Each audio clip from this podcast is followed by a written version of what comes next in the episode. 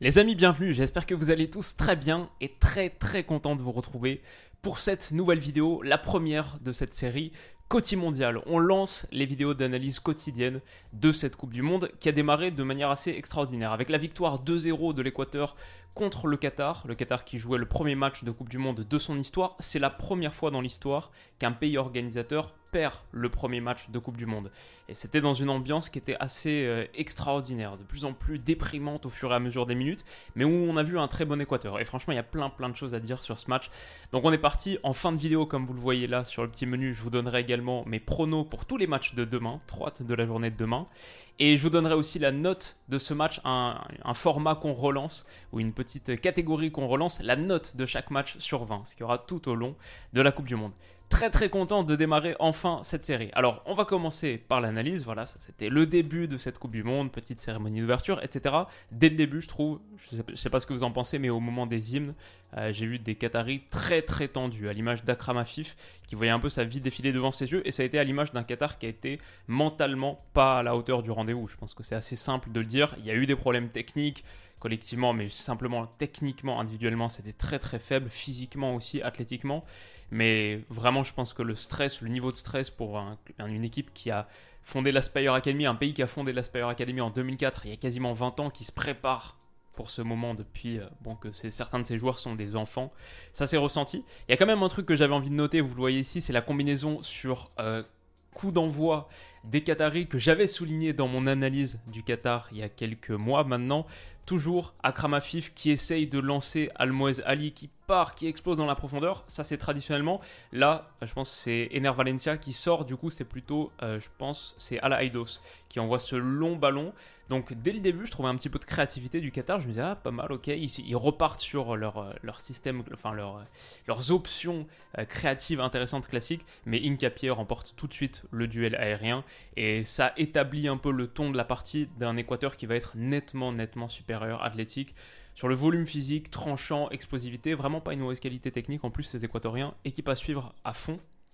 Mais en tout cas, ils prennent très très vite l'avantage, même si le but va être refusé. C'est sur euh, ce coup franc joué de Pervis Estupinian, il me semble, un très bon petit ballon euh, fouetté, tranché, qui va trouver quelqu'un, et surtout super mauvaise sortie du gardien, qui boxe le ballon en l'air, qui réussit pas à se replacer. Ça finit sur Ener Valencia qui finit dans le but vide.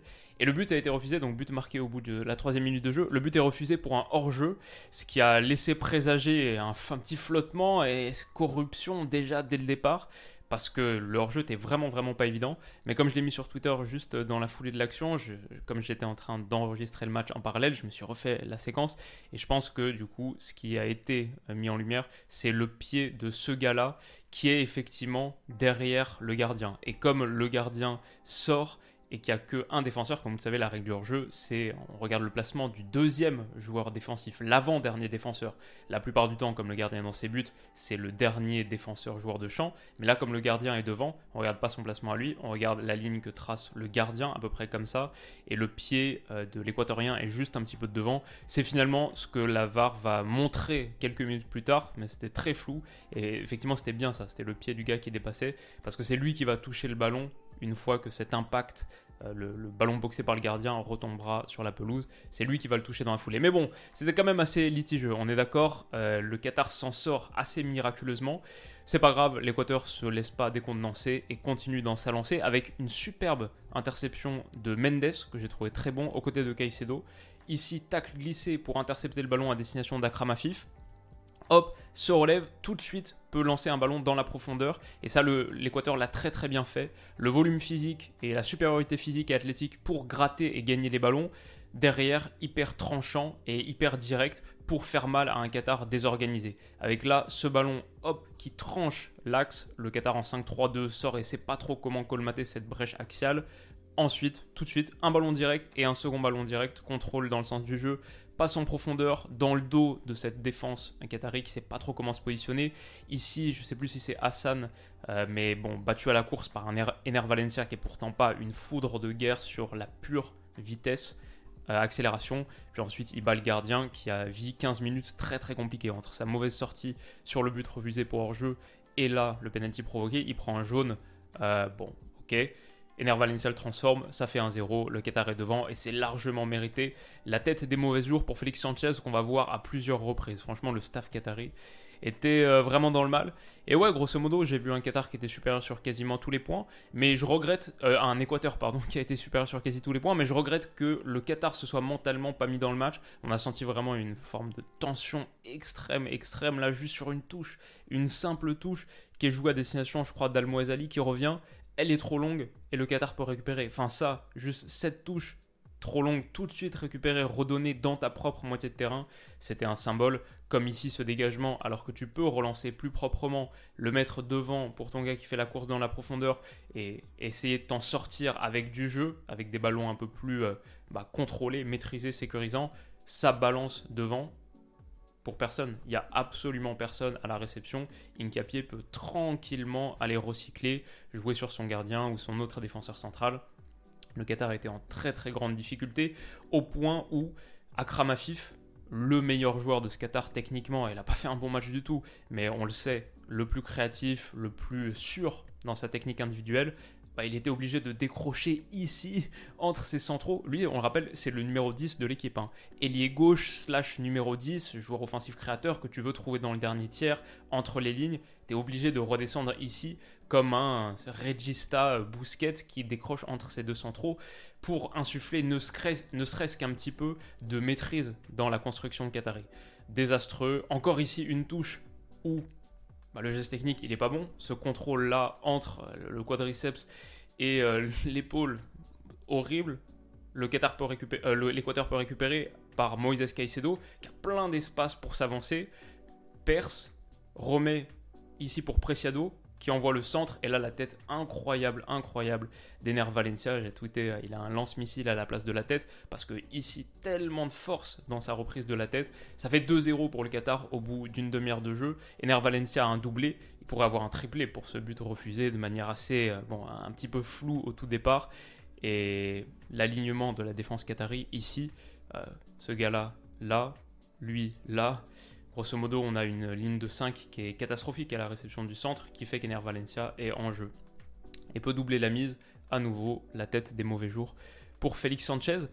Alors juste avant la mi-temps, il y a une grosse occasion qui aurait peut-être permis au Qatar d'y croire, de repartir, de rentrer au vestiaire avec un petit euh, boost mental qui aurait peut-être inversé la physionomie au retour des vestiaires. C'est ce centre, bah, je pense, d'Alaïdos pour Almoez Ali, qui la met totalement à côté. Ceux qui ont vu mon analyse du Qatar il y a quelques mois se souviennent. al Ali, c'est quasiment le meilleur buteur de la section qatari, je crois à une unité, mais c'est une croqueuse, comme j'en parlais. C'est une énorme, il a beaucoup beaucoup de mal à la conversion. Son taux de finition est vraiment faible, il y a des ratés qui sont démentiels, et la réalité c'est qu'il était hors jeu en plus, sur la situation, sur le centre. Il est nettement hors jeu, donc ça, ça aurait rien donné, mais c'était ça la, la grosse occasion de Qatari. Sinon, il y a, je crois, un tir en première mi-temps de Pedro Miguel qui passe large au-dessus et une frappe d'Afif en seconde, un petit peu plus au-dessus. Ah non, et de Muntari aussi, l'entrant. Bon, ok, ça c'était peut-être un peu plus une vraie occasion. Mais on, voit à nouveau Afif très très bas, résiste pas à l'impact physique. Les, les Équatoriens, c'est une des meilleures sélections athlétiques du tournoi, ça j'en suis convaincu. Et le Qatar, c'est peut-être la plus faible. Donc sur l'impact physique, les duels athlétiques, c'était une boucherie totale. Et là, du coup, le Qatar est poussé à reculer. Il y a une petite prise d'initiative. On cherche pas. Enfin, le gars se dit je vais pas jouer trop bas sur mon gardien. J'essaye d'aller chercher l'autre latéral, l'autre piston de l'autre côté. Pourquoi pas? C'est très dangereux, très risqué. Et le Qatar n'a pas la qualité technique pour, pour, pour réussir des choses comme ça. Derrière, il y a une sorte de passe en première touche qui est horrible, atroce. Et l'Équateur peut aller. Euh, je crois que c'est Moïse Caicedo qui récupère. Euh, ou Mendes en une touche peut aller lancer Ibarra dans la profondeur, que j'ai trouvé pas mal. Euh, petit Ibarra sur l'élimination. Derrière, ça fait un tir cadré. Mais ouais, l'Équateur juste au-dessus à la récupération. Tellement tranchant, tellement rapide. Vraiment belle, belle équipe. Hein. Et le seul regret pour moi, c'est Ener Valencia qui est conduit à sortir sur blessure. Euh, on ne sait pas, en gros, il, s'est fait mal au genou en première période. Et pour moi, ça ressemblait quasiment au croisé. Après, il est revenu, il a joué un peu plus d'une demi-heure, même 40 minutes. Il sort à 15 minutes de la fin, à suivre, à suivre. Parce que j'ai tellement aimé le match d'Ener Valencia. C'est pour moi le premier héros de ce mondial. Et même le fait qu'il revienne après son, son choc au genou qui avait l'air très sérieux et qu'il joue 40 minutes. Quel titan. Et j'espère qu'il va pouvoir faire la suite de la compétition. Il est déjà le meilleur buteur avec euh, deux buts évidemment et peut l'être pendant un moment. Donc euh, voilà, ça se finit à 2-0. Honnêtement, il n'y a pas eu de seconde période. Je crois que toutes les images que je vous ai montrées quasiment, c'était en première parce qu'il n'y a pas eu de deuxième mi-temps. L'Équateur a nettement, nettement géré. Le Qatar n'avait pas les armes athlétiques pour aller presser et un peu inverser la tendance. Ça finit à 2-0. Ma note du match, du coup, sur 20, elle est assez dure. Hein. C'est 7 sur 20. Je pense sur les 7, il y a 6 points pour l'Équateur. Et il y en a un parce que c'est le match d'ouverture de Coupe du Monde. Donc il y avait quand même, moi j'étais quand même, euh, sur le début du match, j'étais assez emballé. C'est vraiment la seconde mi-temps qui nous, euh, qui nous fait redescendre. Et puis le Qatar, très très pauvre, extrêmement pauvre. Et pas de seconde mi-temps, tu peux pas avoir la moyenne avec ça. Le stade, très vite, peu d'ambiance aussi. C'était assez dramatique. Sur la fin, il y avait quasiment plus personne en tribune pour un match d'ouverture de Coupe du Monde. Ouais, vraiment désastreux. Mais cet Équateur, ouais, assure facile 6 ou 7 points sur la note finale. Donc je vais dire 7 sur 20 et ça nous laisse un petit peu de marge pour noter de bien bien meilleurs matchs qui vont advenir à n'en pas douter. Ok, euh, mes pronos, hop, je passe sur mon petit menu pronos. Je suis encore en train de maîtriser les nouveaux outils de Côté Mondial.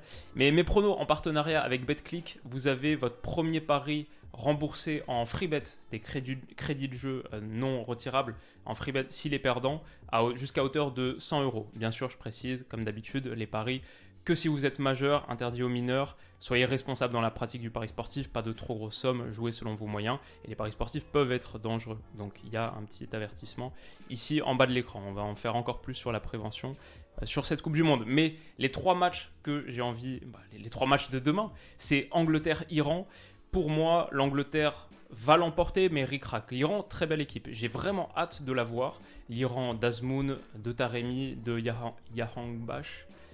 Euh, attention, mais l'Angleterre, je pense, va finir par faire la différence dans un match qui va être, j'imagine, assez serré. Euh, j'imagine quand même un Iran assez bas qui ensuite essaye d'aller exploser en transition. Et c'est classique le match de 2018 de l'Angleterre contre la Tunisie où tu fais la différence juste à la toute fin. Donc je vais dire victoire de l'Angleterre quand même à 1,30 mais je pense que ce sera assez serré, qu'il n'y aura pas une grande grande marge entre les deux équipes. L'Angleterre aura peut-être 70% du ballon, mais peinera à faire la différence jusqu'à la fin. Et j'ai mis du coup 1-0 à 4,60. Bon, ça se trouve, euh, l'Iran va l'emporter 3-2, ça se trouve, l'Angleterre va l'emporter 5-0. Je ne sais pas du tout, euh, évidemment, je, le précise quand même en, mode prévention. J'ai aucune bille sur ce qui va se passer, mais c'est ce que je vois, ce que j'anticipe, et ça va nous permettre d'avoir un petit peu de matière pour analyser le match de demain, justement, par rapport à mon intuition initiale. 1-0 pour l'Angleterre, c'est coté à 4,60. Le Sénégal contre les Pays-Bas, le match de 17h, énorme, énorme match, trop hâte. Ça, c'est le vrai gros choc de cette Coupe du Monde. Cette journée va être sympa. Et du coup, je vais dire nul entre les deux. Euh, je pense que les Pays-Bas, on l'a montré il y a quelques jours, gros secteur défensif, 5 super défenseurs centraux. Moi, ils jouent sur une charnière à 3. Ce sera vraisemblablement Van Dyke, Timber et j'imagine Ake à voir. Le secteur offensif est un petit peu plus pauvre. Le Sénégal sans Sadio Mané, comment est-ce qu'ils vont réagir? Je pense qu'entre ces deux formations qui postulent aux deux premières places, mais attention à l'Équateur, un match nul, c'est pas inenvisageable. C'est coté à 4, donc les, pronostics, les, bookmakers donnent les Pays-Bas largement favoris hein, quand même. Mais c'est comme ça que je vois les choses et je vais dire un partout du coup, qui est coté à 7,60. Enfin, États-Unis, Pays de Galles. Les États-Unis, beaucoup de talents individuels, de jeunes, c'est peut-être la troisième ou quatrième équipe la plus jeune du tournoi, voire la première, c'est une équipe très très jeune. Le Ghana aussi est très jeune.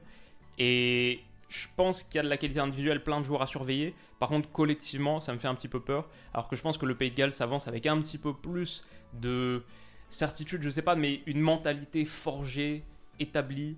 Ce Pays de Galles, je pense que c'est une vraie équipe à suivre. Et du coup, ce serait, ce serait une surprise, mais je vais dire victoire du Pays de Galles. Je crois que les bookmakers donnent plutôt les États-Unis vainqueurs. Et les deux équipes m'intéressent beaucoup, mais je dis petite courte victoire du Pays de Galles 2-1 dans un match que j'imagine assez sympa quand même. C'est côté à 11, bon évidemment ça va jamais se produire, enfin ça peut se produire bien sûr, mais c'est très très peu probable, il y a plus de 11 euh, chances de perdre. Donc euh, le combiné entre euh, victoire de l'Angleterre, match nul entre Sénégal et Pays-Bas et États-Unis, Pays de Galles, victoire du Pays de Galles, 17-42. Ça c'est sûr, ça se produira pas, mais comme vous le savez donc je vous ai mis le lien chaque utilisation de ce code promo me rémunère, une belle commission à chaque utilisation, ça m'a aidé sur tous les tournois internationaux.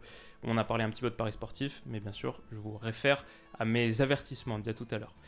En tout cas, voilà, ça conclut cette vidéo. Demain, avant l'analyse de tous les matchs de la journée, vous aurez le matin une petite preview, une preview assez complète de France-Australie. On parlera de l'Australie, les défis que cette sélection posera à l'équipe de France, comment est-ce que ces bleus-là doivent s'organiser. Ce sera l'occasion de faire un petit point sur tout ça. Donc rendez-vous demain matin, Côté Mondial, ça va être juste une folie. Hein. On est parti pour Vraiment beaucoup, beaucoup de vidéos, une cinquantaine sur ce mois de Coupe du Monde. Je suis ravi de lancer enfin euh, cette série et ce mois qui s'annonce totalement dingue. Merci à vous de votre fidélité. Merci à vous euh, d'avoir été présent au rendez-vous et j'espère qu'on va vivre une très très belle Coupe du Monde ensemble. Je n'en doute pas. Prenez soin de vous et de vos proches. Passez une bonne fin de week-end, un bon dimanche soir et on se retrouve dès demain très vite pour une semaine qui va être absolument incroyable. Merci et bisous. Ciao ciao.